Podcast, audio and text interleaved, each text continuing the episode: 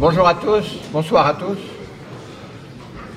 Euh, je vais parler français puisque Peter Sloterdijk maintient la tradition française qu'en France on parle français. Et donc il n'a pas imaginé une seconde, quand il a été invité à cette conférence, qu'il fallait traduire de l'allemand à l'anglais. Et donc il a traduit assez normalement de l'anglais au français. Il parle d'ailleurs les trois langues parfaitement, mais nous sommes heureux qu'il ait choisi de parler français. Le problème c'est que certaines personnes ici ne parlent pas le français, donc par politesse, je ferai l'exercice assez périlleux, surtout dans le cas de Peter, de résumer brièvement euh, sa conférence de façon à ce que Clive Hamilton, qui commence à parler français depuis qu'il est à Sciences Po depuis quelques mois, mais pas encore complètement, puisse euh, comprendre suffisamment et poser des questions à Peter. Donc je ne ferai aucun commentaire, je j'essaierai de faire un, bref résumé pour ceux d'entre nos amis qui euh, ne parlent pas français. Je n'ai pas besoin d'introduire Peter Sloterdijk. Il est d'ailleurs venu à Sciences Po, il, il, me rappelait en 2008, en mai 2008, et euh, il a déjà, nous avons de nombreux liens intellectuels, et donc je suis très content d'entendre pour la première fois, je crois, parler directement de la question de l'Anthropocène, et merci aux organisateurs de nous avoir donné cette occasion de l'entendre sur ce, thème. Peter, je te laisse la parole. Euh, merci Bruno, et merci euh, aux organisateurs de cette conférence de m'avoir accordé le privilège euh, de parler ce soir dans la langue du pays. L'Anthropocène, un État en marge de l'histoire de la Terre. J'ai groupé mes réflexions en six petits chapitres.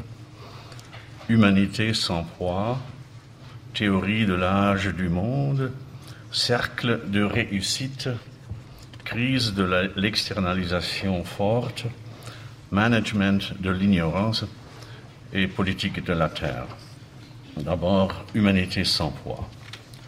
Lorsque, en l'an 2000, reprenant un concept analogue formulé en 1873 par le géologue italien Stoppani, le néerlandais Paul Crutzen, spécialiste de la chimie de l'atmosphère, a proposé l'expression anthropocène pour dessiner l'ère contemporaine du point de vue de l'histoire naturelle. On était tenté de supposer que ce terme allait demeurer inscrit dans un discours scientifique hermétique que l'on tiendrait derrière des portes fermées d'instituts d'analyse de gaz ou de géophysique. Et pourtant, une série inconnue de hasards a dû permettre à ce virus sémantique synthétique de franchir les portes bien isolées des laboratoires et de se propager dans le monde général de la vie, ce qui donne l'impression qu'il se reproduit avec une facilité singulière dans le contexte des parages culturels, du système des musées, de la macrosociologie, des nouveaux mouvements religieux et de la littérature d'alerte écologique. La prolifération du concept nouveau pourrait avant tout être justifiée par le fait qu'il transmet sous les habits de la neutralité scientifique, un message d'une urgence pratiquement indépassable sur le plan de la morale et de la politique, un message qui, formulé en langue explicite, est le suivant. L'homme est devenu responsable de la gestion de la Terre dans son ensemble depuis que sa présence sur celle-ci ne s'accomplit plus sur le mode d'une intégration ne laissant pratiquement pas de traces. Le concept d'anthropocène, qui semble relever de la géologie, implique une attitude que l'on caractériserait dans les, des contextes juridiques comme la désignation nominale d'une agence responsable. En attribuant une responsabilité, on crée une adresse susceptible de recevoir des plaintes éventuelles. C'est précisément ce à quoi nous avons affaire aujourd'hui lorsque nous prêtons à l'homme, sans épithète plus précis, la faculté de commettre des actes aux dimensions géohistoriques. Lorsque nous parlons d'anthropocène, nous nous trouvons, nous ne nous trouvons qu'en apparence dans ce séminaire universitaire des sciences de la Terre. En réalité, nous participons à une audience judiciaire, ou plus précisément à une audience préliminaire précédant l'audience principale au cours de laquelle doit, dans un premier temps, être établie la capacité qu'a l'accusé de répondre et de ne pas répondre à ces actes. De cette audience préliminaire, la question est de savoir si, compte tenu de la minorité du criminel en question, il y aurait même un sens à ouvrir un procès contre lui. Dans ce type d'audition, on donnerait, entre, autres, la parole à l'auteur Stanislav Lem, qui semble exonérer l'homme de toute faute en lui attribuant le statut d'une quantité négligeable dans les contextes telluriques. Il dit à ce propos, si l'on rassemblait toute l'humanité et si on l'entassait sur un seul lieu, elle occuperait un volume de 300 milliards de litres, c'est-à-dire un peu moins d'un tiers d'un kilomètre cube. Cela semble beaucoup, mais les mers terrestres contiennent un milliard 285 millions de kilomètres cubes d'eau. Si, par conséquent, on jetait dans l'océan toute l'humanité, ça vous amuse, n'est-ce pas C'est le ministre qui rit. si, si, par conséquent, on jetait dans l'océan toute l'humanité, ces 5 milliards de corps humains, le niveau de la mer ne l'élèverait même pas d'un centième de millimètre. Après cet unique clapotement, la Terre serait définitivement vidée de ses humains. Avec des rapports quantitatifs de ce ordre-là, peu importe que nous prenions pour base, au lieu de l'humanité de 5 milliards de personnes sur laquelle se des lemmes, le nombre de 7 milliards atteint aujourd'hui ou celui de 8 ou 9 milliards qu'on pourrait l'être en 2050. Sous l'aspect de la biomassivité, même une humanité se multipliant à quelque vitesse que ce soit, demeurerait quantité négligeable, à supposer que l'on puisse plonger l'humanité tantôt générée dans l'océan. À quoi bon, dès lors, intenter un procès à une espèce qui représente un presque rien par rapport à la masse matérielle principale du système Gaïa, celle des eaux mondiales. La position de Lem est du reste très proche de celle comprise les classiques parmi ceux qui ne font pas grand, euh, grand cas de l'homme, que l'on se rappelle de la remarque méprisante de Schopenhauer à propos de la race humaine comme moisissure fugace sur la surface de la planète Terre. À ces objections, l'accusation retorquera que l'humanité agrégée n'est en aucun cas, à son stade d'évolution actuelle, une réalité biomassique. S'il faut l'asseoir sous le banc des accusés, c'est avant tout parce qu'elle incarne une agence métabiologique capable d'exercer par son pouvoir d'action une influence environnementale bien supérieure à ce que laisserait supposer sa relative absence de poids physique. Et dans ce contexte, on pense naturellement tout de suite aux révolutions techniques des temps modernes et à leurs effets secondaires que l'on inscrit non sans bonne raison au compte du collectif de l'humanité. En vérité, on ne parle ici, dans un premier temps, que de la civilisation européenne et de son élite technocratique. C'est cette dernière qui, depuis le XVIIe et XVIIIe siècle, a fait entrer un nouvel acteur dans le jeu des forces globales, avec l'emploi du charbon et ultérieurement du pétrole dans les machines à moteur de toute nature. Et de plus, la découverte et la présentation euh, scientifique de l'électricité peu avant 1800 et sa maîtrise technique au XIXe siècle ont produit dans le discours sur l'énergie une nouvelle donnée universelle sans laquelle on ne peut plus se figurer le métabolisme de l'homme avec la nature pour rappeler la définition marxiste du travail. Que le collectif que l'on caractérise aujourd'hui avec des expressions comme humanité et dont on décrit comme anthropogène l'influence sur la Terre, consiste pour l'essentiel en agents qui, en l'espace de moins d'un siècle, se sont appropriés les techniques mises au point en Europe. Si Krutzen parle d'anthropocène, cela tient à une attitude de courtoisie ou peur de conflit toute néerlandaise. Sur le fond, il faudrait plutôt parler d'un eurocène ou d'un technocène inspiré par les Européens. Et que les acteurs humains exercent un effet en retour sur la nature n'est pas une observation entièrement nouvelle. Dès l'Antiquité, en Hellade et en Italie, on relevait des déforestations dont on ramenait la cause au besoin de, de bois pour la construction navale. La naissance des paysages culturels européens ne peut pas non plus être pensée sans l'influence de l'agriculture et l'élevage du bétail.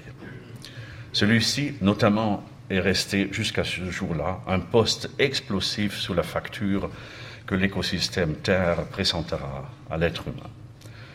C'est tout récemment que l'on a fait ressortir le lien entre le pouvoir pastoral et l'expansionnisme politique.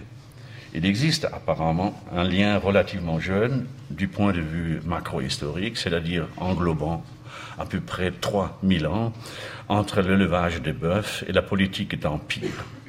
Un nombre non négligeable d'empires historiques, comme ceux des Romains, des Britanniques, des, Habsbourg et des Américains, reposaient en fin de compte sur l'élevage de troupeaux de grand bétail qui mettaient à la disposition de leurs pâtres un excédent considérable de force de travail, de mobilité, de protéines et de cuir, sans parler du lien entre la garantie d'obtenir ces calories quotidiennes et l'expansionnisme politique. Et depuis une période toute récente, on sait aussi qu'en raison de leur fonction métabolique, les troupeaux de bœufs exercent une fonction notable sur l'environnement. Il y aurait actuellement un milliard et demi de bœufs sur la Terre, et si on les jetait tous dans l'océan, euh, le niveau de mer produirait à peu près cinq fois ce que provoquerait l'engloutissement de l'humanité. On arriverait tout de même dans l'échelle des dixièmes de millimètre, et l'on ne sortirait tout de même pas du domaine de la quasi-absence de poids. La pollution anthropogène indirecte causée par l'élevage du bétail est également impressionnante. Chaque vache gardée par l'être humain produit au cours d'une vie de trois ans, et en raison de flatulences digestives, une quantité de gaz à effet de serre qui correspond à un trajet de 90 euh, km avec un moteur de catégorie moyenne. En nous référant au pouvoir pastoral humain dans les dimensions actuelles de son exercice, nous quittons le domaine des quantités négligeables, parce qu'elle est productrice d'émissions indirectes énormes, l'humanité de l'ère industrielle, en dépit de son absence de poids sur le plan de la biomasse, joue peut-être effectivement un rôle déterminant pour l'histoire de la Terre, en sa qualité de gestionnaire de flottes gigantesques d'automobiles, d'avions, de navires équipés de moteurs à combustion, mais aussi compte tenu de son économie dans les régions de la Terre où les hivers rigoureux donnent motif à des compensations pyrotechniques. Donc, l'affaire anthropocène peut être traitée par la Cour, une Cour qui se formera seulement au cours euh, du débat. Théorie de l'âge du monde.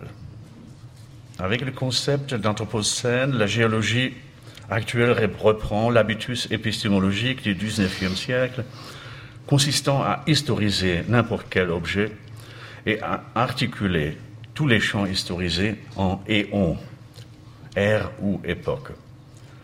Le triomphe de l'historisme a surtout été enflammé par l'idée d'évolution que l'on pouvait rapporter à tous les domaines de la réalité, depuis les minéraux jusqu'aux grands corps composés auxquels on donne le nom de société humaine. C'est la raison pour, laquelle Marx et Engels ont pu affirmer, en accord avec l'esprit de leur époque, nous ne connaissons qu'une science, la science de l'histoire. À leurs yeux, l'histoire humaine ne constitue donc qu'un cas particulier de l'histoire de la nature, dans la mesure où l'homme est par nature l'animal qui doit assurer sa propre existence par le biais de la production.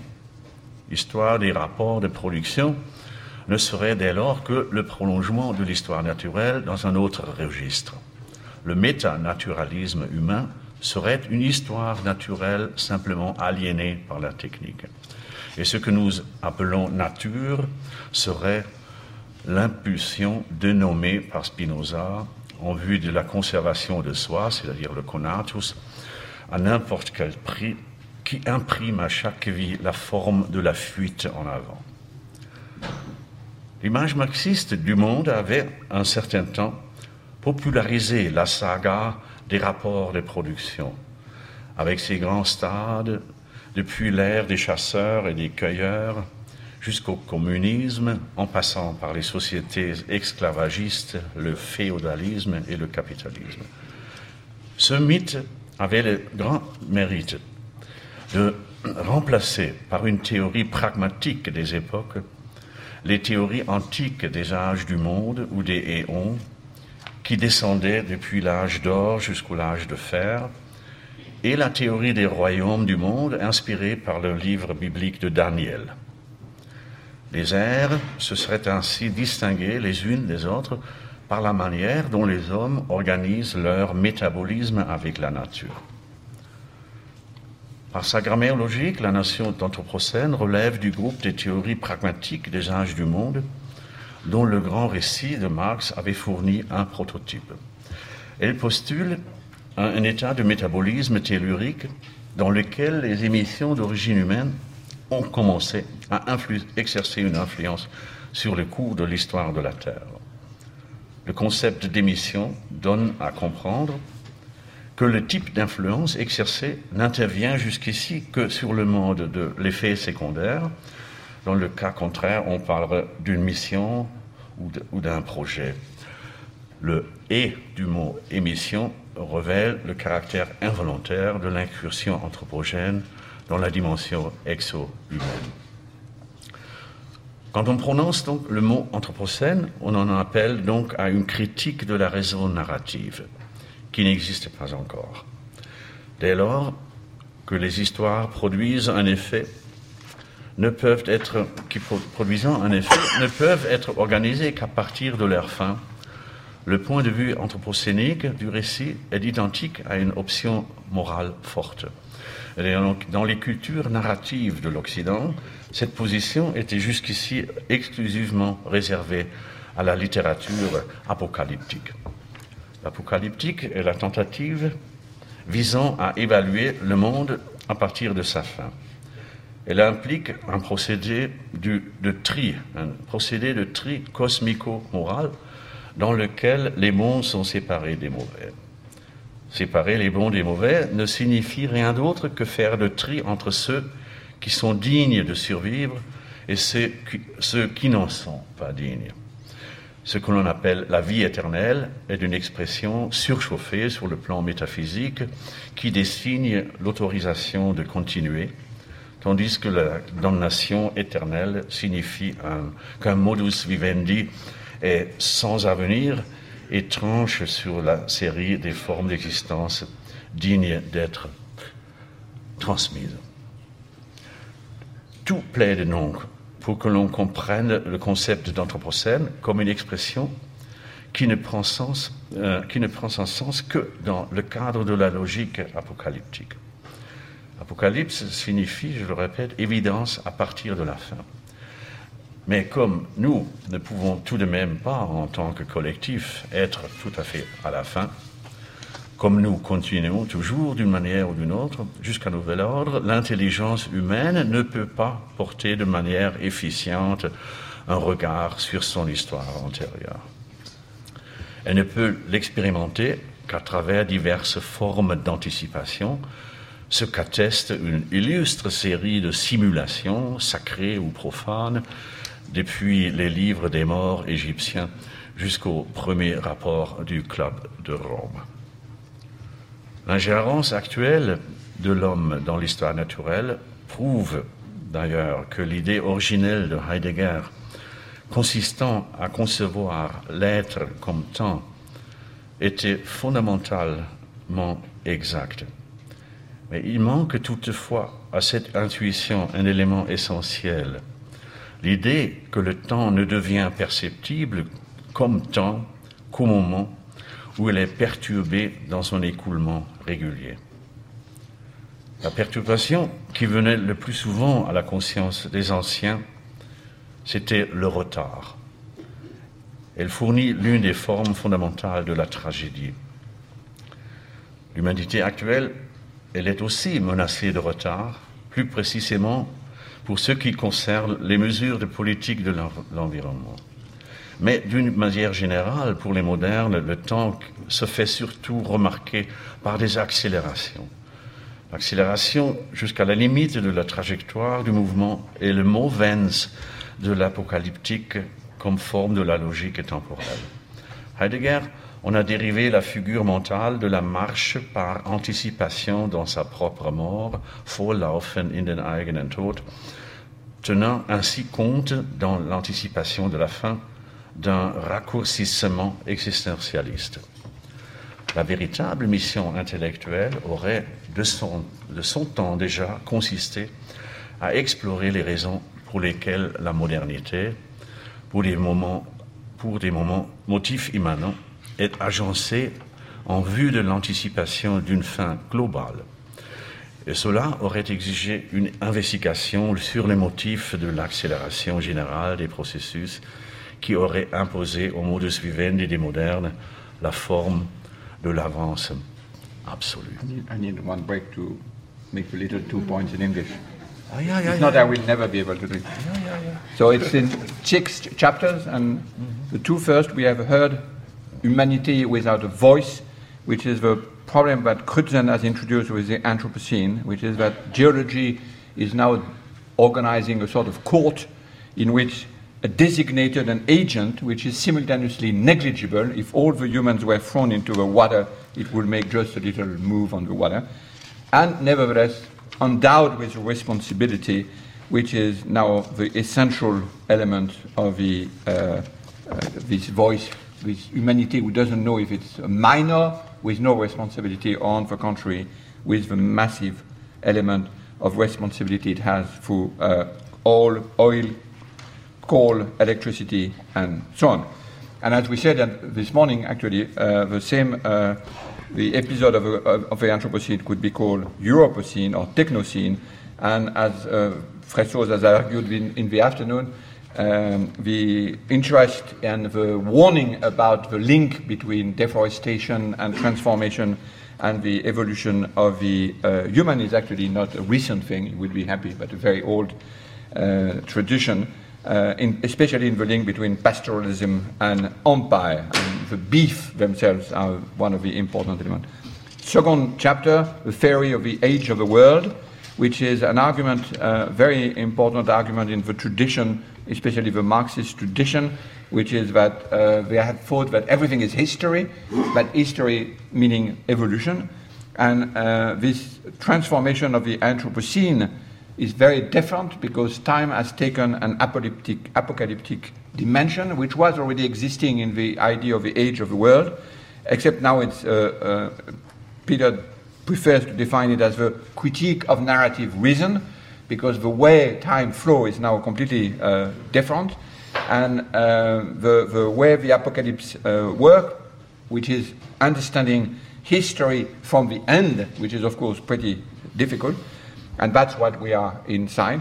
And uh, this is one of the arguments that Heidegger has developed, except, of course, being in time is not enough. It's being in a time which has reversed its course and the way it flows. And simultaneously, the presence where we are now with the Anthropocene, even though the tradition was about delay, we are also now in simultaneously in delay because we do nothing, and in acceleration because we see the warning coming on. I'm really sorry for this very potted version Ah, je, je m'excuse de te résumer si mal et si vite, mais il faut que nos amis puissent comprendre, et ceux qui comprennent le français. No, no, no. Excuse-moi. No, no. This was a wonderful interruption. Thank you. uh, um, troisième série de ma- remarques sous le titre Cercle de réussite. Quand on pose la question du moteur de l'accélération typique des temps modernes, on a l'attention attirée sur les mécanismes du rétrocouplage positif pour lesquels le sociologue américain Robert K. Morton, s'appuyant sur un célèbre passage du Nouveau Testament, a proposé l'expression d'effet Matthieu. Dans la sentence, car à celui qui a, il sera donné et il aura en abondance, mais pour celui qui n'a pas, cela même qu'il a lui sera ôté.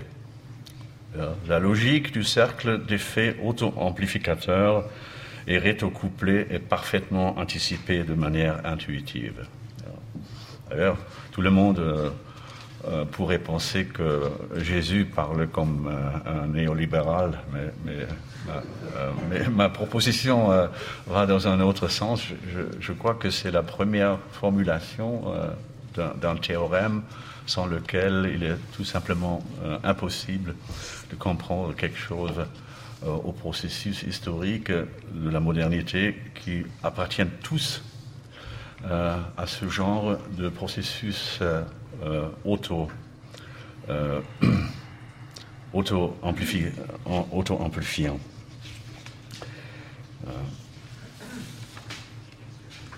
Des effets de ce type impriment aux modernisations typiques, de la, la forme du cercle vertueux ou le cercle de bonheur.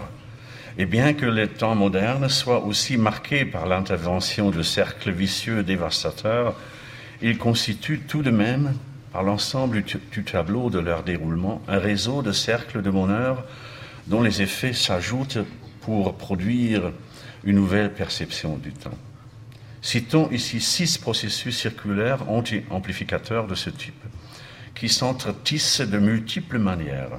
Les beaux-arts, le crédit, la construction de machines, le système de l'État, la recherche scientifique et le système du droit. Il est un fait que les beaux-arts représentent en Europe depuis le XIVe siècle une organisation d'un type historique entièrement nouveau. Ce que l'on appelle la Renaissance est la suite d'une auto-intensification de la capacité artistique qui s'est poursuivi sur plusieurs siècles dans les ateliers de la Haute-Italie, de Flandre et de l'Allemagne, jusqu'à ce qu'au bout du compte, au XVIe et XVIIe siècle, grâce à un rétrocouplage positif permanent, intensifié par la concurrence et par l'espionnage mutuel, on est atteint l'attitude d'une maîtrise devenue insurpassable. Il suffit de citer des noms comme le Titien, le Caravage ou Rembrandt pour faire comprendre à quel point la capacité artistique a atteint des, zones stratosphériques. C'est dans les ateliers de modestes maîtres du XIVe siècle que s'était rodé le cercle vertueux dans lequel l'art des temps modernes avança heureusement tant qu'il fut pour l'essentiel art de virtuose. En revanche, avec l'advenue de l'art moderne et sa transposition dans l'ère du global art, se sont imposées des normes d'un marché mondial destiné aux productions post-virtuoses. On observe des processus analogues dans le champ d'action de rétrocouplage positif auquel on donne communément le nom d'économie. Dans ce champ-là aussi a été activé à partir du, des 14e et 15e siècles un puissant cercle vertueux. Celui-ci a fait en sorte que dans l'association du crédit et du talent, ce dernier mot étant entendu dans son sens moderne, soient créées des grandes fortunes et que de modestes capitaux initiaux donnent le jour dans le monde entier à des entreprises de grande ampleur. On, pourrait ou devrait faire ici une digression sur l'intérêt qui, à côté de l'épargne réelle, constitue en soi l'instrument permettant de produire plus à partir de moins. La dynamique auto-amplificatrice de l'art économique, de la gestion d'entreprise, se serait cependant arrêtée au niveau d'une économie manufacturière épanouie dans cette partie du monde, comme elle l'avait fait dans la Chine classique, si elle ne s'était pas associé au passage du XVIIe au XVIIIe siècle à une autre dimension de processus auto-amplificateur, dimension susceptible de la faire avancer. Nous sommes habitués à pourvoir cette sphère de noms sommaires comme machine, outil ou construction de machines, ou génie civil, et celui qui voudrait rester sur cette question libre de toute réflexion pourrait simplement utiliser le mot de technique. Mais l'étroite alliance entre le deuxième et le troisième cercle de bonheur, c'est-à-dire entre l'économie animée par l'intérêt sur, sur capital et la construction de machines utiles portées par l'innovation, a produit ce monstre dynamique que l'on dessine encore aujourd'hui sur la base d'une paresse intellectuelle rodée au, XIXe siècle par le terme maladroit de capitalisme, alors que s'il s'agit de vrais noms, il aurait fallu parler d'emblée de créditisme ou de inventionnisme. Et c'est de ce monstre qui se, qui reproduit lui-même que parle Schumpeter lorsqu'il note en 1912 cette phrase qui paraît anodine alors qu'elle est en vérité abyssale. L'évolution engendre toujours une évolution supplémentaire. Entwicklung erzeugt immer weitere Entwicklung. Ce propos pourrait tout aussi bien se rapporter au cercle d'auto-amplification suivant, celui qui s'est déployé à travers l'État moderne. Depuis ses laborieux commencements à l'ère des guerres de religion, l'État moderne, chargé d'administrer, d'assister et de percevoir l'impôt, connaît un effet mathieu du même type dans la mesure où, obéissant à la logique de son activité propre, laquelle est avide d'extension, il génère en permanence de nouvelles compétences, de plus larges domaines de régulation et des pouvoirs d'intervention plus profonds. Il faut rappeler ici la fameuse loi de Wagner, également connue comme la loi de la part croissante de l'État ou loi de l'expansion constante de l'activité de l'État, deux observations sur lesquelles leur auteur, Adolf Wagner, mort en 1917, un robuste optimiste de l'évolution, installé à une chaire berlinoise, euh, portait du reste encore un jugement parfaitement positif. Wagner, le prototype de ces socialistes de chair, Katheder Sozialisten, on les appelait en Allemagne à l'époque, un prototype de Katheder Sozialisten, socialistes de chair, disposait du don de voir encore entièrement l'expansion autogène des activités de l'État dans le cadre de la satisfaction des besoins de la collectivité, alors que nous observons plutôt aujourd'hui avec du regard sceptique le complexe d'étatisme, de fiscalisme et d'interventionnisme, voyant de plus en plus en lui le théâtre absurde d'une grande institution qui s'est mise au service d'elle-même et qui est devenue contre-productive. Il faut en outre réserver une mention particulière au cercle d'amplification de l'industrie contemporaine de la cognition. N'importe quel écolier européen sait que les temps modernes sont des temps de recherche. Euh, et ils le savent et ils le sont depuis que Bacon a écrit son Novum Organum et invoqué la déesse de l'expérience pour multiplier le savoir no nonsense. Et depuis que Leibniz a voulu donner le jour à des académies pour que la recherche obtienne un asile dans des maisons qui lui soient propres et soit désormais engagée exclusivement dans la quête d'une nouvelle vérité. De fait, pour le monde dans lequel nous vivons, il n'existe pas de caractéristique plus prégnante que le fait que nous soyons devenus un pays d'immigration pour des connaissances acquises tout récemment. Il faut sans doute l'exprimer en termes aussi extraordinaires qui sont en, l'air, parce que la recherche de, style moderne ne signifie nullement la multiplication idyllique des connaissances conservées dans les greniers séparés afin de réjouir des esprits contemplatifs. La recherche signifie en soi la génération de savoirs supplémentaires par le savoir. Le savoir typique des temps modernes qui tourne dans les cercles vertueux cognitifs pour se multiplier constamment, est en outre majoritairement un savoir pratique et donc une vérité en quête d'application. Il attend la première occasion où il pourra être infiltré dans les mondes de la vie des populations modernes. Donc nous vivons dans une forme de réalité caractérisée par l'immigration, l'immigration constante et à peine contrôlée d'aliens épistémiques et techniques, et nous pouvons seulement espérer que le nouveau cohabitant de notre environnement cognitif et pratique se révéleront à terme comme des voisins civilisables. Et nous arrivons ici au dernier cercle vertueux de cette énumération qui, à son effet, n'est cependant pas le plus faible. Je veux parler du droit, tel que nous le trouvons dans sa constitution systémique actuelle. L'Europe, excitée des temps modernes, déjà saisie par des jeux d'auto-amplification de toute nature, était le seul lieu où être pu lever l'idée triviale et en vérité extrêmement audacieuse selon laquelle les gens étaient par nature des créatures auxquelles reviennent des droits inaliénables.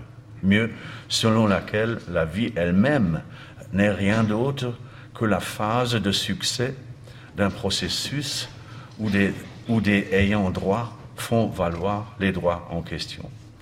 Certes, dans le monde entier, des gens cherchent depuis toujours une protection dans les constructions locales de justice.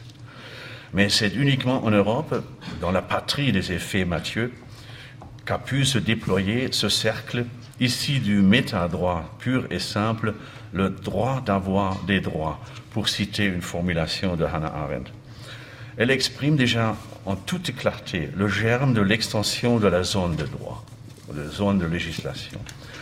Une civilisation dans laquelle le droit d'avoir des droits est devenu une attitude intérieure et une institution, une institution extérieure, c'était le seul cadre où pouvait se mettre en marche cette spirale d'une extension constante du droit devenu profondément typique de la dynamique sociale européenne au cours des derniers siècles. Cette euh, extension de la zone de prétention au droit jette toutefois une ombre croissante et problématique l'interaction intensive entre la création de droits sans limite, d'un côté, le système gargantuesque d'auto-amplification du système étatique de l'autre, fait naître de nos jours une monstrueuse manie de la régulation juridique, nationale, supranationale, un phénomène dont on ne trouve guère de précédent dans l'histoire. Tous ces mécanismes que nous avons cité contribue à la nouvelle visibilité frappante du temps, dans la mesure où il place désormais l'intelligence anticipatrice devant la mission consistant à accomplir la course par anticipation vers la fin, non plus seulement pour l'existence mortelle individuelle, mais pour la totalité de l'ensemble de rapports auxquels on donne le nom de société moderne encore la, mhm. le deuxième. Tous les deux. Tous les deux. Très bien. Euh, quatrième groupe d'aphorismes, crise de l'externalisation forte. L'empreinte du concept d'anthropocène obéit ainsi inévitablement à la logique apocalyptique. Elle montre la fin de l'insouciance cosmique qui était à la base de nombreuses formes historiques de l'être dans le monde humain. On pourrait caractériser la position traditionnelle de l'homme dans le cosmos, pour rappeler le célèbre traité de Scheler, comme une sorte de ontologie des coulisses.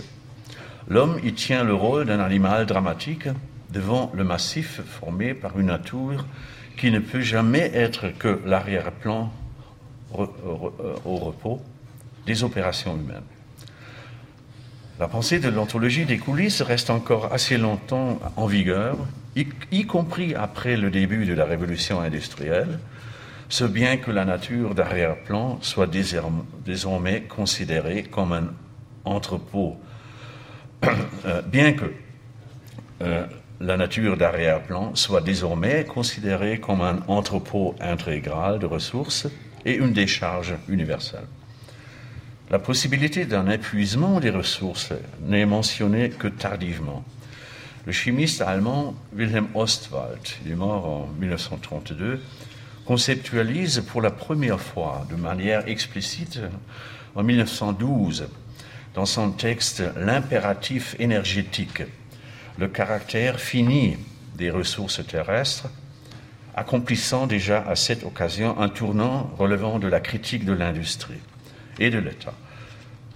Parce que l'on ne peut pas édifier une superstructure infinie sur une base finie, l'humanité est selon lui, est selon lui appelée à partir de cet instant à trouver une éthique alternative de l'usage de la nature, l'impératif énergétique désignant son emploi parcimonieux. Ne gaspillez pas de l'énergie, utilise-la. Les guerres étant la pire forme de gaspillage d'énergie, elles devaient disparaître immédiatement du répertoire comportemental de l'humanité, un argument qui ne manquait pas tout à fait de piquant deux ans avant le déclenchement de la euh, guerre, Première Guerre mondiale.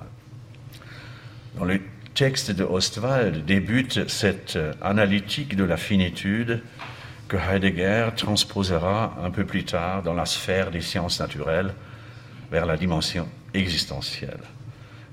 Et même la phrase la plus célèbre de Max Weber, celle que l'on trouve à la fin de son essai Éthique protestante et l'esprit du capitalisme de 1920, contient une réponse cachée à l'éthique oswaldienne de la parcimonie pour les créatures finies dans un monde fini.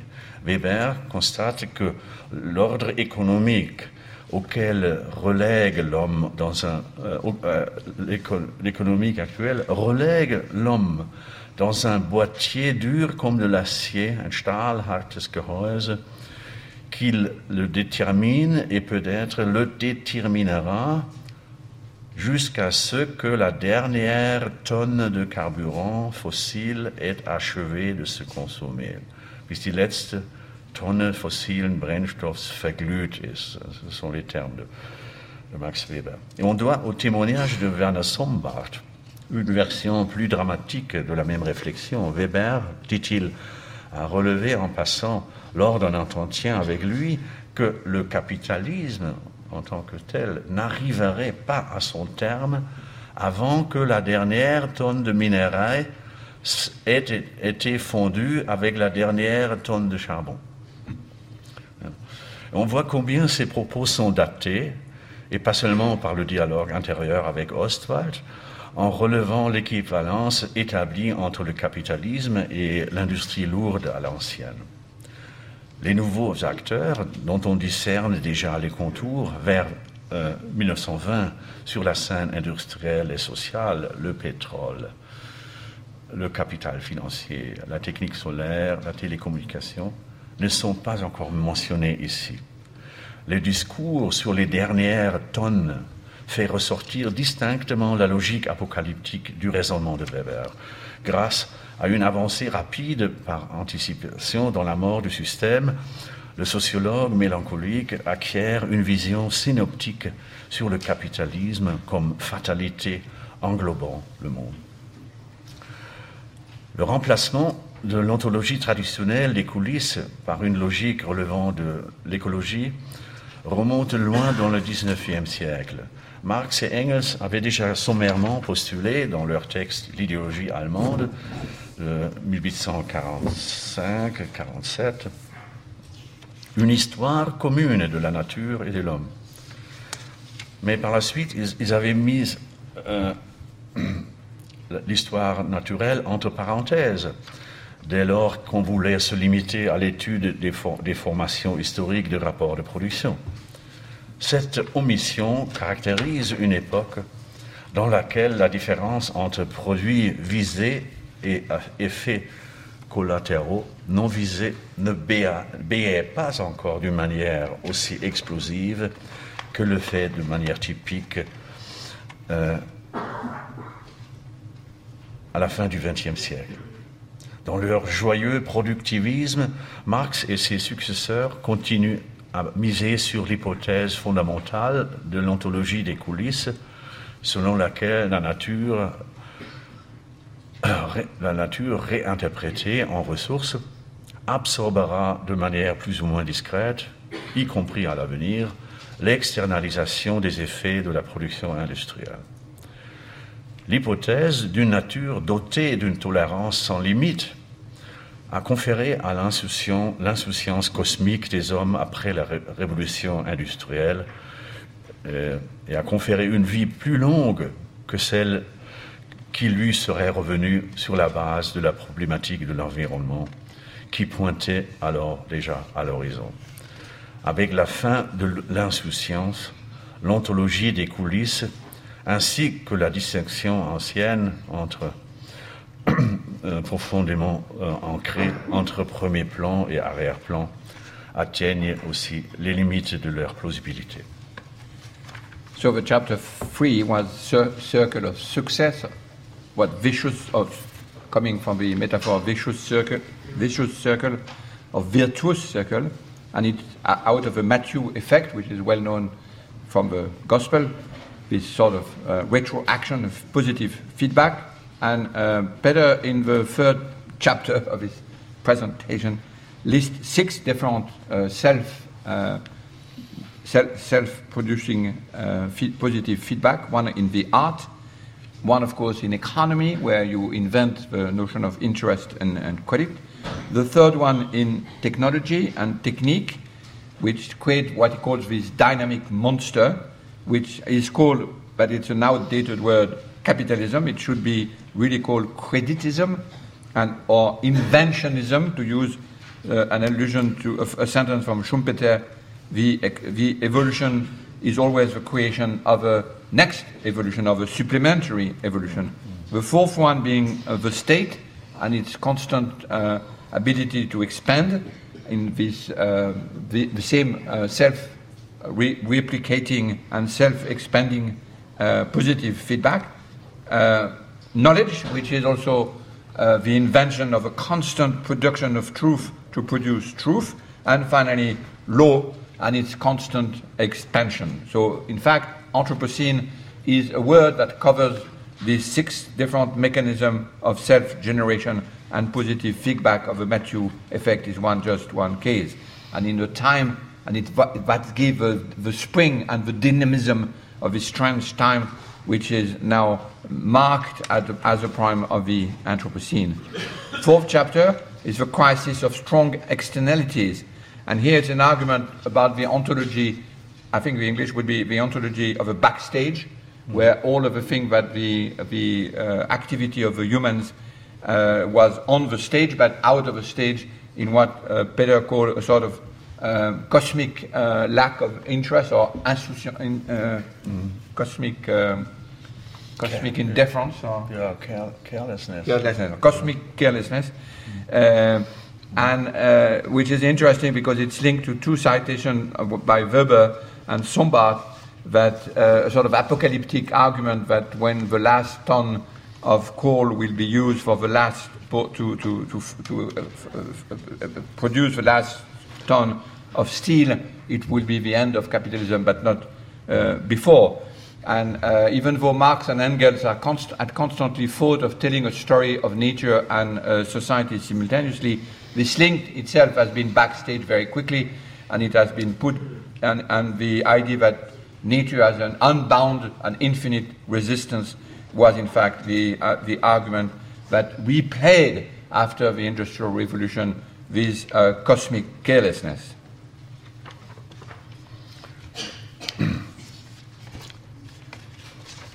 Cinquième chapitre, le management de l'ignorance.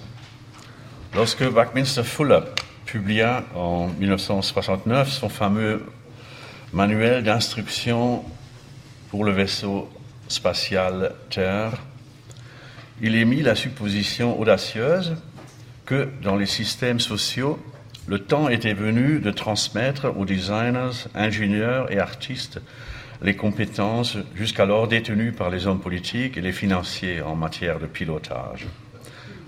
Cette hypothèse était fondée sur le diagnostic que les membres du deuxième groupe comme tous les spécialistes, ne regardent jamais la réalité que par le petit trou de la lorgnette. Alors que du fait même de leur profession, les membres du premier groupe développaient des visions holistiques et se référer au panorama offert par la réalité dans son ensemble. L'argument de Fuller donnait l'impression que la maxime romantique, l'imagination au pouvoir, avait traversé l'Atlantique et une fois déchivré sur l'autre rive, s'était mué en un nouveau slogan, le design au pouvoir. La hardiesse de la publication de Buckminster Fuller, qui devient bientôt une bible de la contre-culture, puis ultérieurement des mouvements alternatifs, ne tenait pas à son mépris, à son mépris affiché pour ceux euh, qui paraissaient être les grands et les puissants de ce monde, dont il estimait qu'ils n'étaient plus aujourd'hui que l'apparence de spectre. Elle tenait à la redéfinition proprement monstrueuse de la planète qui nous sert de patrie. À partir de cet instant critique, la bonne vieille Terre ne pouvait plus être présentée comme une entité naturelle, elle devait être conçue comme un gigantesque artefact. Elle n'était plus une fondation, mais une construction. Elle n'était plus une base, mais un véhicule. Elle n'était plus la simple quintessence du matériau, mais le contexte sensitif de tous les contextes. Elle plaide en faveur du caractère monstrueux et irrésistible de la métaphore de Buckminster Fuller, le fait qu'en moins d'un demi-siècle, elle s'est infiltrée dans la conscience collective. On a compris entre-temps que parler du vaisseau spatial Terre n'impliquait pas une volonté de s'échapper dans une poésie à bon marché. La métaphore représente ici la forme supérieure du concept.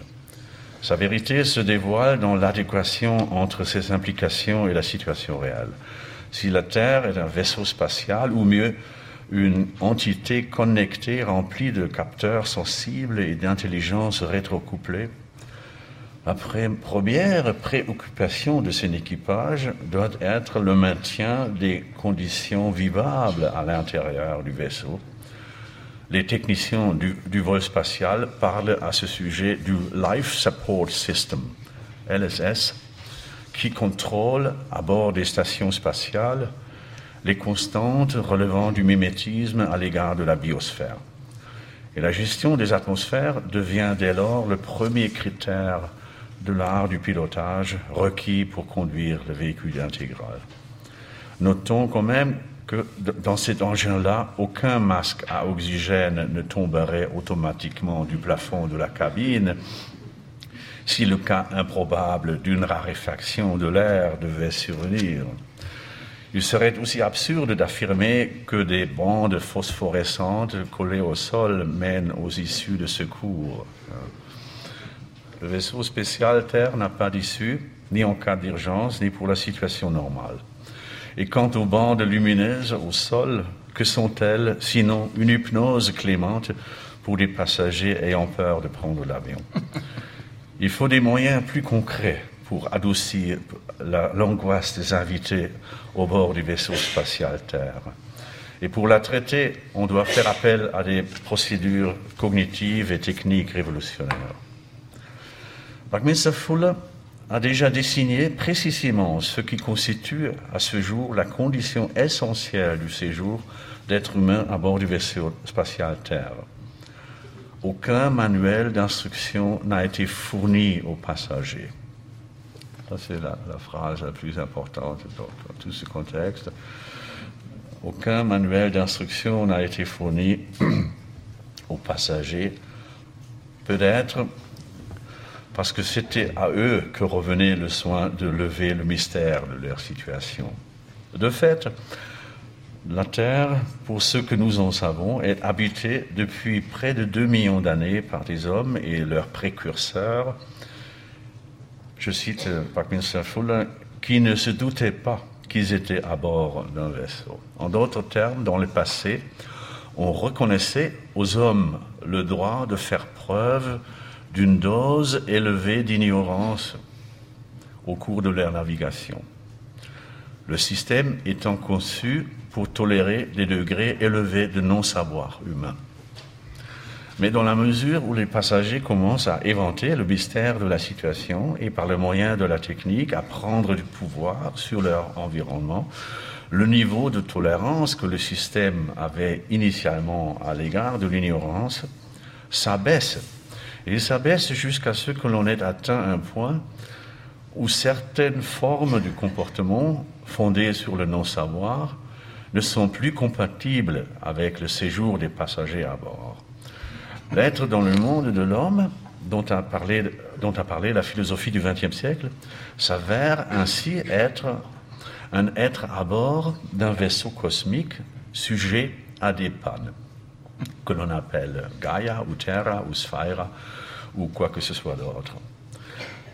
Et pour la relation cognitive adéquate entre l'homme et cette entité, j'ai proposé il y a quelque temps le concept de monogéisme, un concept qui désigne en quelque sorte le minimum, le minimum d'un rapport contemporain non ignorant avec la primauté de la Terre.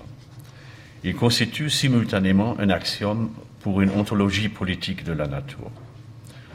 Vu sous l'angle actuel, l'histoire de la pensée sur la planète se révèle comme une expérimentation cognitive finalisée, au cours de laquelle on met au jour la vérité sur la situation globale. Ce qui, à bord du vaisseau spatial, a le courage de faire usage de sa propre raison personnelle, se rend compte tôt ou tard que nous sommes des autodidactes, des autodidactes du vol spatial.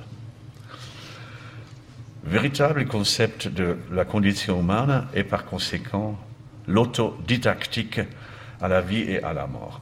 Et autodidactique celui qui est forcé d'apprendre les leçons cruciales sans avoir d'enseignant. J'ajoute que pour cette raison même, avoir recours en la matière aux traditions religieuses et le faire dans un procédé relevant de la simple restauration ne nous apporte pas grand-chose parce que les prétendues religions universelles sont sans exception attachées à une conception pré-astronautique du monde et même Jésus, avec sa montée dans les cieux, n'a rien pu apporter de notable au manuel d'instruction du vaisseau spatial Terre. À ces réflexions s'associe un énoncé qui concerne le rapport entre être et savoir. Le savoir traditionnel a sur la réalité un retard d'ordre essentiel. On pourrait même dire que par principe, il arrive, en retard. Et dès lors, la question s'impose du retard ordinaire, ordinaire pris par le savoir. Doit-on déduire que pour ce qui concerne nos problèmes futurs, il arrivera aussi et nécessairement trop tard nous sommes fort heureusement en mesure d'apporter à cette question une réponse négative. Il existe une intelligence prévisionnelle qui se manifeste précisément dans la faille ouverte entre le tard et le trop tard. C'est cette intelligence qui, à l'avenir, devrait s'exprimer de manière plus énergique. Alors que jusqu'ici, la loi qui s'appliquait à une grande partie de l'apprentissage humain était que l'on n'apprend jamais qu'à ses dépenses. L'intelligence prévisionnelle doit vouloir devenir intelligence avant que les dépenses ne soient comptabilisées, ce qui constitue une nouveauté dans l'histoire de l'apprentissage. Pour entrer dans la logique de ce type de processus pédagogique, une critique de la raison prophétique est indispensable. Elle fait partie de cette raison de la euh, raison, critique de la raison narrative dont je parlais dans un chapitre antérieur. Celle-ci ne doit pas se laisser dissuader par le paradoxe fondamental du prophétisme, du prophétisme de malheur, l'idée que si la prophétie a du succès, a connu un succès, elle apparaîtra après coup comme une alerte inutile précisément parce que son intervention aura empêché que survienne ce à propos de quoi elle mettait en garde.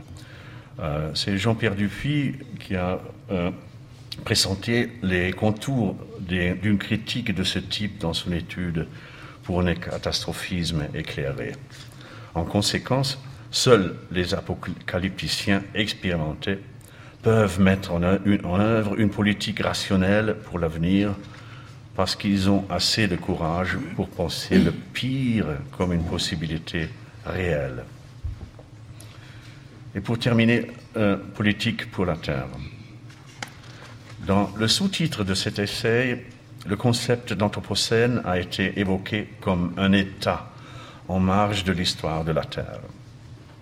On voit aujourd'hui à quel point l'expression État dans ce contexte est sapée par une ironie radicale, du fait qu'elle est déterminée par une logique apocalyptique dans laquelle, comme on a vu, la course par anticipation vers la fin demeure associée au retour à l'instant.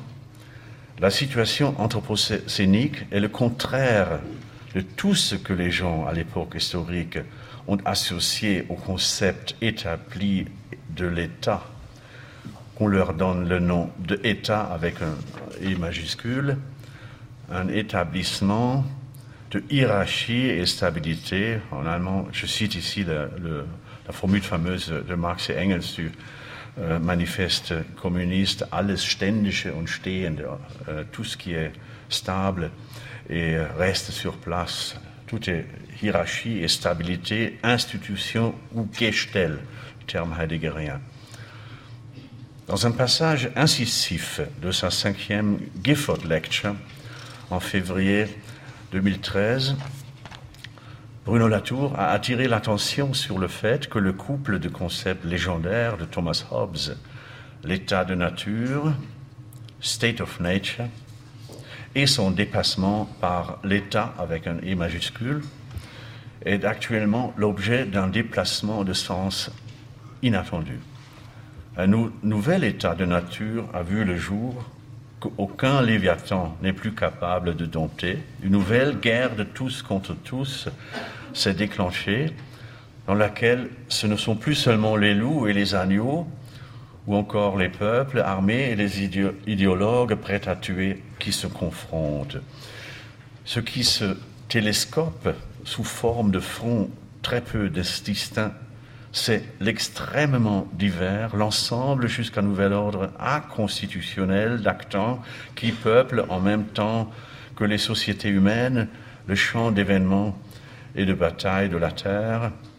Il suit euh, euh, une liste qu'aurait pu écrire euh, Bruno Latour le CO2, le, niveau de la surface, surface, de la mer, les algues, les ordinateurs, les microbes, les thons, les météorites, les antibiotiques, les algorithmes, le gaz de méthane, les droits de l'homme, les éoliennes, le maïs génétiquement modifié, les reins transplantés.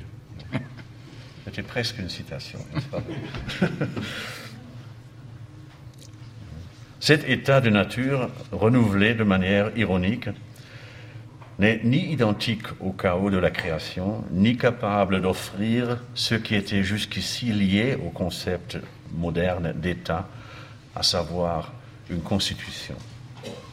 Il en découle que la situation anthropocénique exige un nouveau débat constitutionnel qui débouche, dans le meilleur des cas, sur un processus d'ordre non fondé sur un léviathan, ou mieux, sur un autre lac de processus de ce temps. On n'y définit pas seulement les organes constitutionnels et les détenteurs des droits dans le cadre d'une relation politique à fonder à partir de zéro et répondant au nom de citoyenneté de la Terre. Répondons au nom de citoyenneté de la Terre. L'enrôlement du collectif des citoyens de la Terre doit lui aussi, en tant que tel, être accompli de nouveau dans différents formats, en deçà et au-delà de la Déclaration universelle des droits de l'homme. On peut s'attendre à ce que ces événements aient l'allure d'une titanomachie. Les citoyens de la Terre pourraient s'y rassembler sous le cri de combat lancé en 1836 par le poète allemand Friedrich Grab le désespoir est seul à pouvoir encore nous sauver. Nur die Verzweiflung kann uns noch retten. On voit à quel point la situation anthropocégénique globale est désespérée au fait que quelques-uns de ses principaux commentateurs s'appuient sur le souvenir de mouvements de réforme religieux pour motiver l'indispensable changement de position que doivent provoquer chez les acteurs de la civilisation contemporaine des paradigmes relevant de l'histoire des mentalités. Sur cette ligne ont déjà argumenté depuis les années euh, 1970 et so- euh, 80 des auteurs comme Ivan Illich, Rudolf Barrow, Hans Jonas, Karl Friedrich von Weizsäcker, René Girard, Karl Améry. Et s'y sont récemment rajoutées les voix de Robert Bella, Bruno Latour et Gamorin, et pourquoi pas aussi celle euh, du nouveau pape Franciscus. Et chez, chez aucun de ces auteurs, le ton de désespoir, de fin de temps, n'était plus distinctement perceptible que chez l'essayiste et romancier catholique de gauche Karl Améry, qui compta au nombre des fondateurs intellectuels des Verts allemands avant de se détourner du parti en raison de sa ligne de vente d'adaptation pragmatique. Face aux courses à l'éradication et aux guerres pour les ressources qu'il prévoyait au XXIe siècle, Améry postulait une mobilisation des énergies créatrices de religion dans un ordre de grandeur dépassant toutes les pratiques religieuses antérieures. De son point de vue, développé dans son texte Die Botschaft des Jahrtausends von Leben, Tod und Würde, le message du millénaire, de la vie, de la mort, de la dignité, publié en 1994, c'est avant tout la fraction de l'humanité hautement équipée sur le plan technique qui doit apprendre à, à- dépasser sa panique de survie déterminée de façon biologique, une panique terrestre trop terrestre.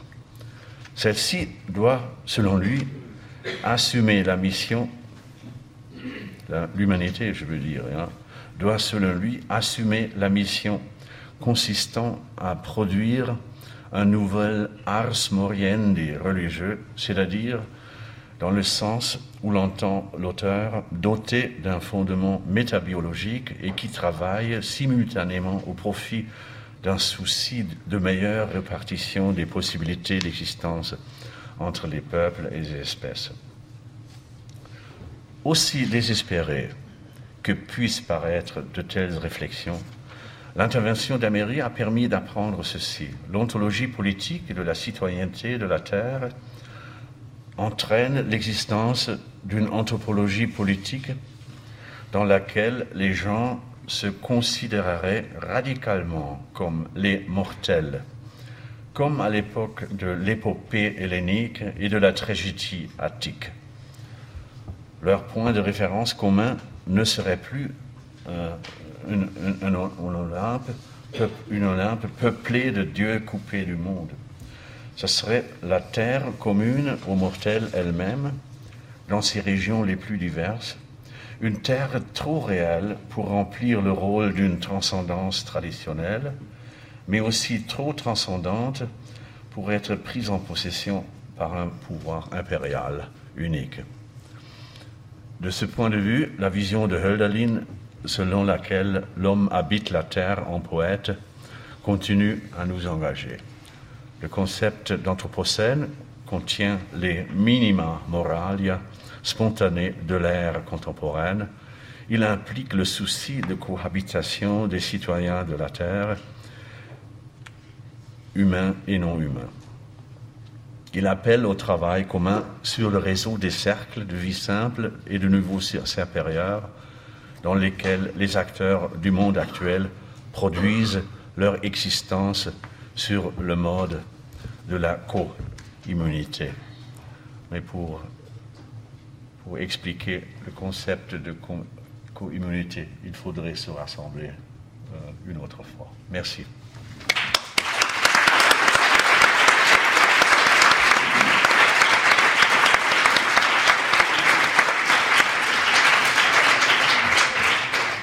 Well, I, I continue my impossible task, which is to summarize in English, uh, which is not my language, this beautiful lecture.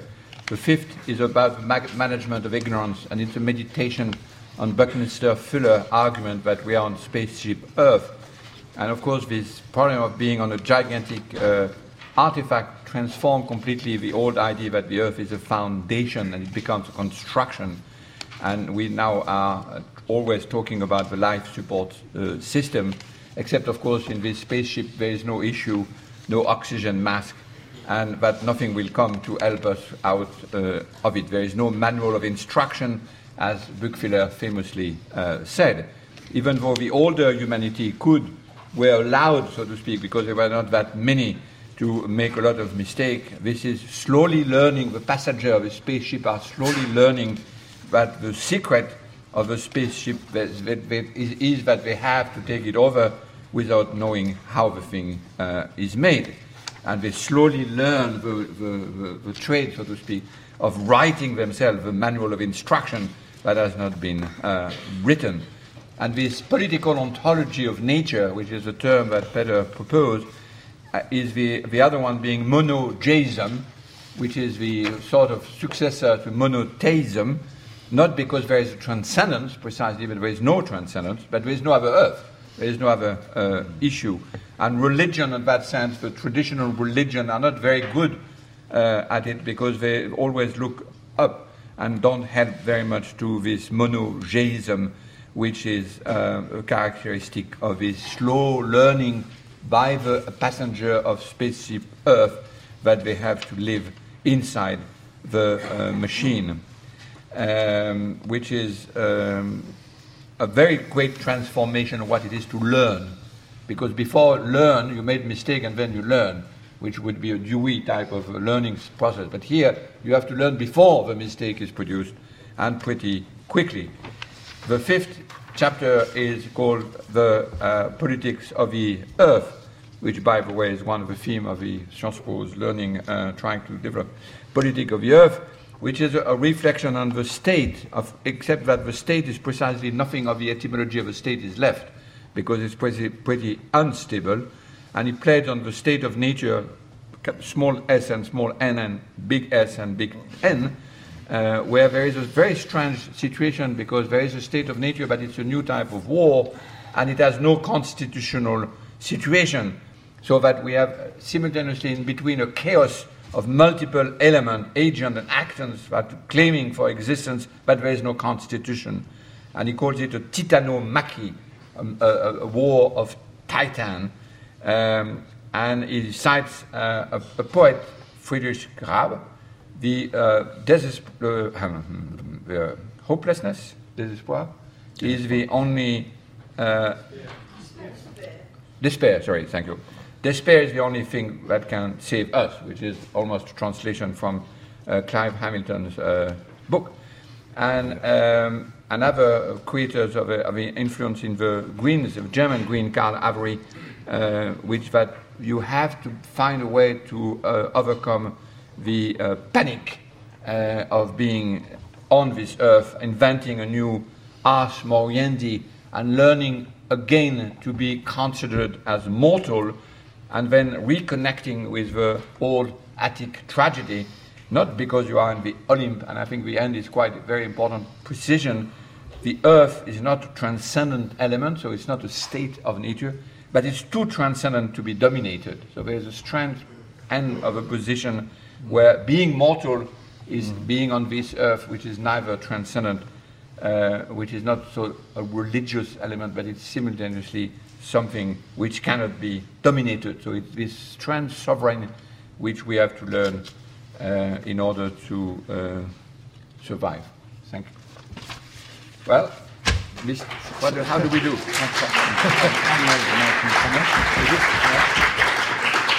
so Clive, with his French and my bad English, will actually get enough of the argument of, of, of Peter to ask a few questions. Uh, well, thank you very much, Peter, for a fascinating uh, paper and certainly Bruno's translation uh, of it. I just wanted to make some comments which um, uh, prompt me to think about Peter Sloterdijk's uh, wider understanding of the world and his ontological argument. And I was prompted particularly by his observation about, or his critique, as I understood, of the apocalyptic uh, narrative of the Anthropocene.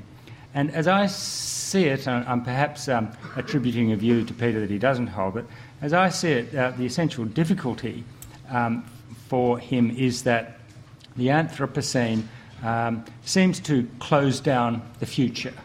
Um, in the apocalyptic vision, whether it's a, a, a, Christian one or a Marxist one, and now an ecological one, history uh, does not evolve under its own uh, force, but is drawn by a future event.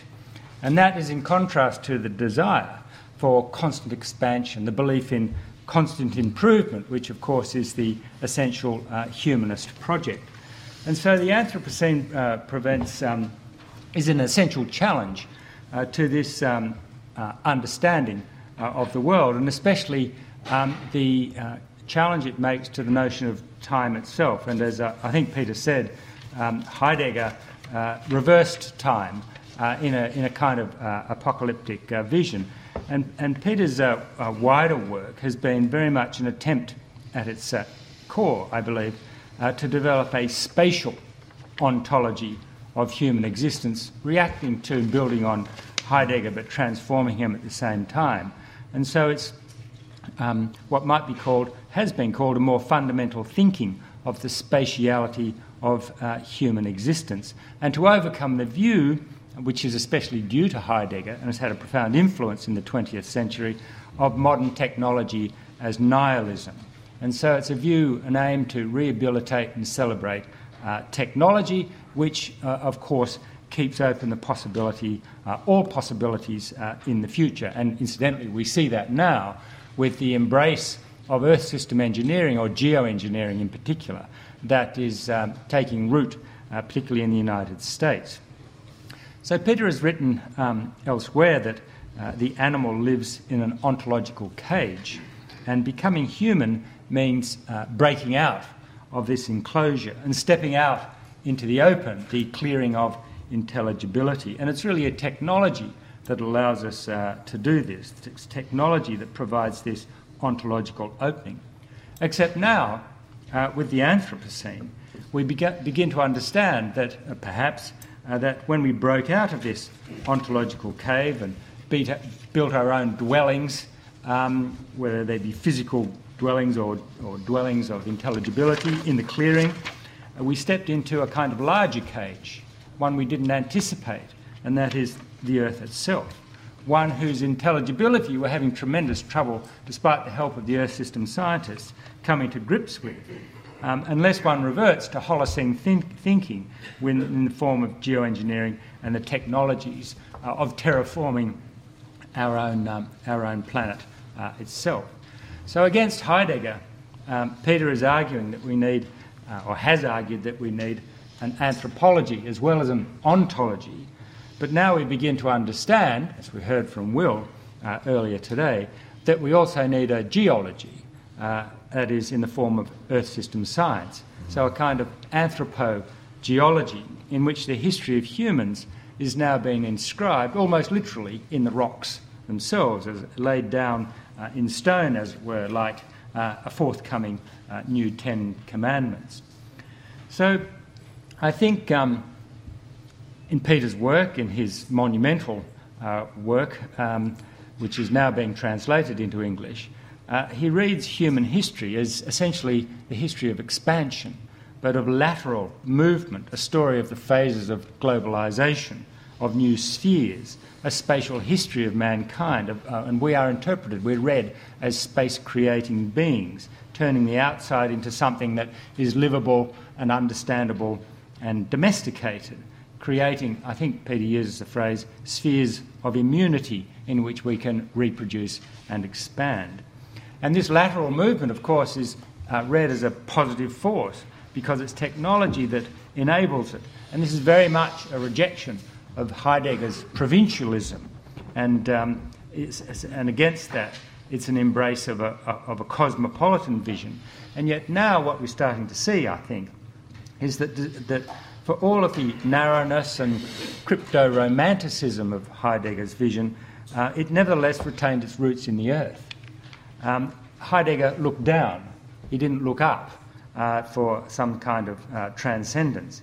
Whereas the cosmopolitanism of globalization uprooted itself uh, entirely uh, and yet now finds that the earth, now with a capital E, never really went away, wouldn't allow itself to be ignored, and is um, back uh, with a vengeance. So this presents a re- very profound challenge to the whole humanist uh, project, uh, humanism which wanted um, to stand man on his own two feet. Uh, and yet humanism always uh, took it for granted that in this project the earth itself uh, had uh, nothing to say. And yet now we have um, scientists uh, and particularly ph- science, science philosoph- philosophers like Love- Lovelock who are saying that indeed the earth does have something to say, and this represents a, um, a destabilisation of the whole humanist project. Heureusement, je n'ai pas besoin de traduire parce que là, je commence à être un peu fatigué. Et Peter comprend toutes les langues simultanément. Tu veux répondre ou tu veux développer? Et il faut que Yeah, tu saches que Clive Hamilton vient d'écrire un livre contre le geoengineering. Yeah. Et il est très inquiet du geoengineering et que le geoengineering est une expansion de la notion d'artificialisation de la nature à un point encore plus grand et que malheureusement c'est le plan B le plus probable puisque le plan A qui était de faire quelque chose politiquement n'a pas réussi. Yeah. La, la- le- la- une deuxième vague de modernisation hubristique et de titanomachie pour utiliser ton terme est en préparation et son livre euh, passe en revue toutes les solutions du geoengineering et c'est pour ça je pense la- la- Yeah. l'arrière-fond de la, question de l'inquiétude de Clive vis-à-vis du, du- de- de- du rôle de la technique disons et de Space Earth. Ah, je partage ce- cette inquiétude parfaitement. Oui, Même, oui, si, même, euh, même si euh, mon attitude profonde euh, a changé euh, pendant la dernière décennie, je me rends compte de plus en plus que l'époque du titanisme euh, est en train de se terminer et que nous entrons dans, une période de la, de- de- de- de- des réparations, c'est-à-dire politique et premier secours euh, convergent. Euh, et je, ne pense plus tellement que la, grande euh, tentation pour les générations à venir serait un constructivisme terrestre démesuré. Euh, je- je- je- plus Buckminster Fuller, ja. Non, Fuller. Buckminster Fuller, euh, euh, c'est déjà l'histoire Ancienne. euh, ancienne. Il appartient à une histoire ancienne. Je crois que euh, il y aura ce que nous avons devant nous, c'est un siècle du secourisme. Il y, aura catastrophe, mobilisation. Les, les troupes de, secours, etc., etc. Euh, et ça, c'est le, nouveau style euh, sous lequel l'avenir et la, réalité de l'avenir s'annonce. hein. C'est- C'est-à-dire, euh, on, va vivre dans des petits cercles de, challenge et response euh, et, de, et catastrophes et réparations et reconstruction. So he Le, grand, le grand constructivisme, je crois que euh, a fait son temps maintenant, c'est le, le, le, rec- le- le reconstructionisme. C'était euh, un épisode de, dans l'histoire des idées euh, qui marquait les, les, les années après la Deuxième Guerre mondiale, euh, un peu partout. Et je crois que la, la mentalité des années euh, 45 euh, jusqu'à 50 euh, reviendra. hein. Et cela, euh, euh, pour notre bien et euh, pour, le, meilleur, le pire, nous, serons condamnés à coopérer avec cette logique de la, petite riposte, au malheur progressif. So he shares your worry about uh, the geoengineering, but he's less uh, worried because um, the time of titanism and hubris is past in a way, and it's a time of repair and a sort of time of uh, Red Cross uh, safety, uh, small reparation, adaptation is actually one of the theme of the IPCC. Um, reconstruction, a bit more like the 1945 uh, time of reconstruction after a catastrophe, where the hubristic uh, idea of the Earth as a, as a totality is, is, is gone, and it's more a set of small adaptation and reconstructing locally uh, in order to uh, repair what has been uh, destroyed. I have a question. Can I ask my question? Is finished? Euh, non, parce que tu as parlé de religion. Ah, il faut que je fasse en anglais et en. ah, attendez. non, it's in English. I can do it in English because you understand.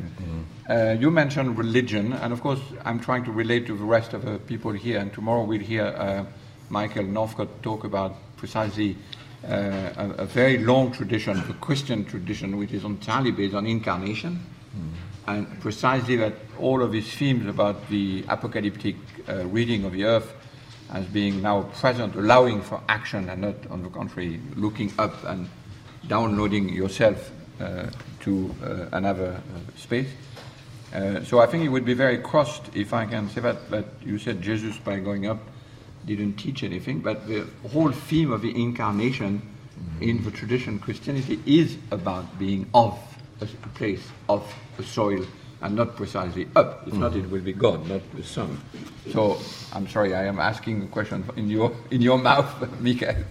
Uh, on the contrary, the, the, when you said to be mortals at the end, uh, I mean, it's a question of knowing how much we can sort of reinterpret, renew, maybe reuse some of the uh, Christian theology of incarnation, or is it completely the wrong uh, tack? Because, of course, it's a long dispute inside theology itself, but ecology is about paganism and not about Christianity. So there's a, a whole set of, of things here moving around this question of being mortal.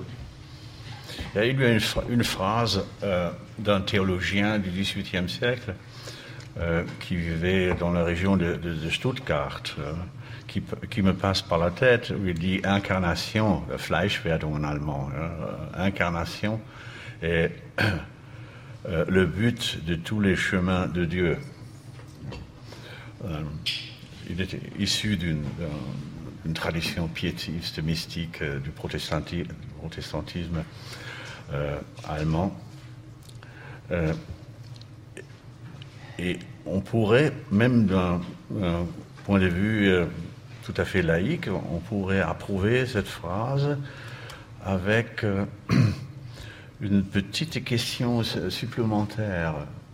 Euh, incarnation, c'est bon, mais euh, pour combien d'années? Le, le christianisme, le christianisme euh, c'est a- nice. avait une ré- répulsion inhérente à la longévité. Hein. Et sous ce point de vue, il est devenu euh, une, religion fondée, fondée euh, sur le, blasphème des modernes euh, par excellence, qui, consiste dans, dans la vo- volonté à la, longévité.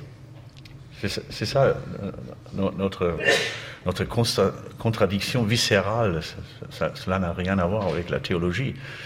Mais Saint François avait accepté euh, le christianisme jusqu'au bout en mourant à l'âge de, euh, de 34 ans, euh, l'âge du Seigneur. Saint Antoine de Padoue, euh, dont j'ai vu d'ailleurs récemment la langue momifiée euh, sous euh, euh, dans une chapelle euh, de la basilique de Padoue, ça vaut, ça vaut le voyage d'ailleurs, hein. Euh, parce que c'est la, seule langue mom- momifiée qui parle encore. hein. Euh, euh, Saint Antoine est, mort à l'âge de, 30 de 36. hein. Et si vous étudiez les, biographies euh, du, du- personnel religieux de, euh, du Moyen Âge, euh, de la Renaissance, ju- jusqu'au XIXe siècle. Il, y a très peu de vieux. Le, vieillard religieux était une exception euh, euh, par, par soi-même, par, la, par la- et l'imitation du, Du Christ. du tôt. avait, avait- avait complètement échoué. Hein. Et ça commençait euh, par euh, des, auteurs comme Ruysbroek, hein, grand, grand auteur mystique du, du, du 15e siècle, euh, qui a écrit une, série impressionnante dans un couvent aux, Pays-Bas, qui a eu le courage de, vivre plus de 90 ans. Ça, c'était déjà pres- presque l'antichrist. Et l'antichristianisme euh, de, de nos jours consiste en, en cela. hein. À vivre et, vieux. Et, hein, c'est une question que j'aurais aimé poser à Calameri, hein, avec qui j'avais eu dans, dans, dans ma jeunesse euh, euh, un dialogue euh, qui n'a pas tr- euh, mené tr- tr- trop loin parce qu'il avait, il avait peur de, de ma technophilie et, euh, il refusait euh, mes, mes- mes idées. Et j'aurais voulu vraiment lui poser la question où l'on en est de cette nouvelle Ars Moriendi. euh, à- à mourir à quel âge euh, À l'âge de retraite peut-être euh, Ou euh, même avant euh. Mais pour euh, Michael Northcott, le, le christianisme a été long parce qu'il parle de du Christocène. Pardon Du Christocène et pas de l'Anthropocène. Depuis les- l'âge du Christ, nous sommes dans le Christocène. Christosène, euh. Une autre Yeah, c'est- variation du, du temps. Yeah. Mais Améry, euh, pour euh, le citer encore une fois, parlait des conséquences impitoyables du christianisme. Ça, c'était son manifeste qu'il a écrit dans la phase de, de la fondation du Parti des Verts en, en Allemagne. Hein. Les, conséquences impitoyables euh, du christianisme. Euh, on, a, euh, on a trop pris cette recommandation euh, de nous faire mettre de la, euh, de- de- de la terre trop au, au pied de la lettre. Ça, ça, c'était son, argument. Et il est vrai, le, le, le Christocène n'est pas, euh, pas du tout euh, euh, termi- terminé, euh, parce que la, la, tentation de, de vouloir euh, euh, se faire maître de, de- la terre et réclamer en même temps la, longévité. Voilà. Ça, c'est un mélange explosif. Un mélange explosif. Merci à tous, merci à Peter. Nous avons une longue journée, nous nous retrouvons demain au Muséum d'histoire naturelle pour la suite de ces opérations.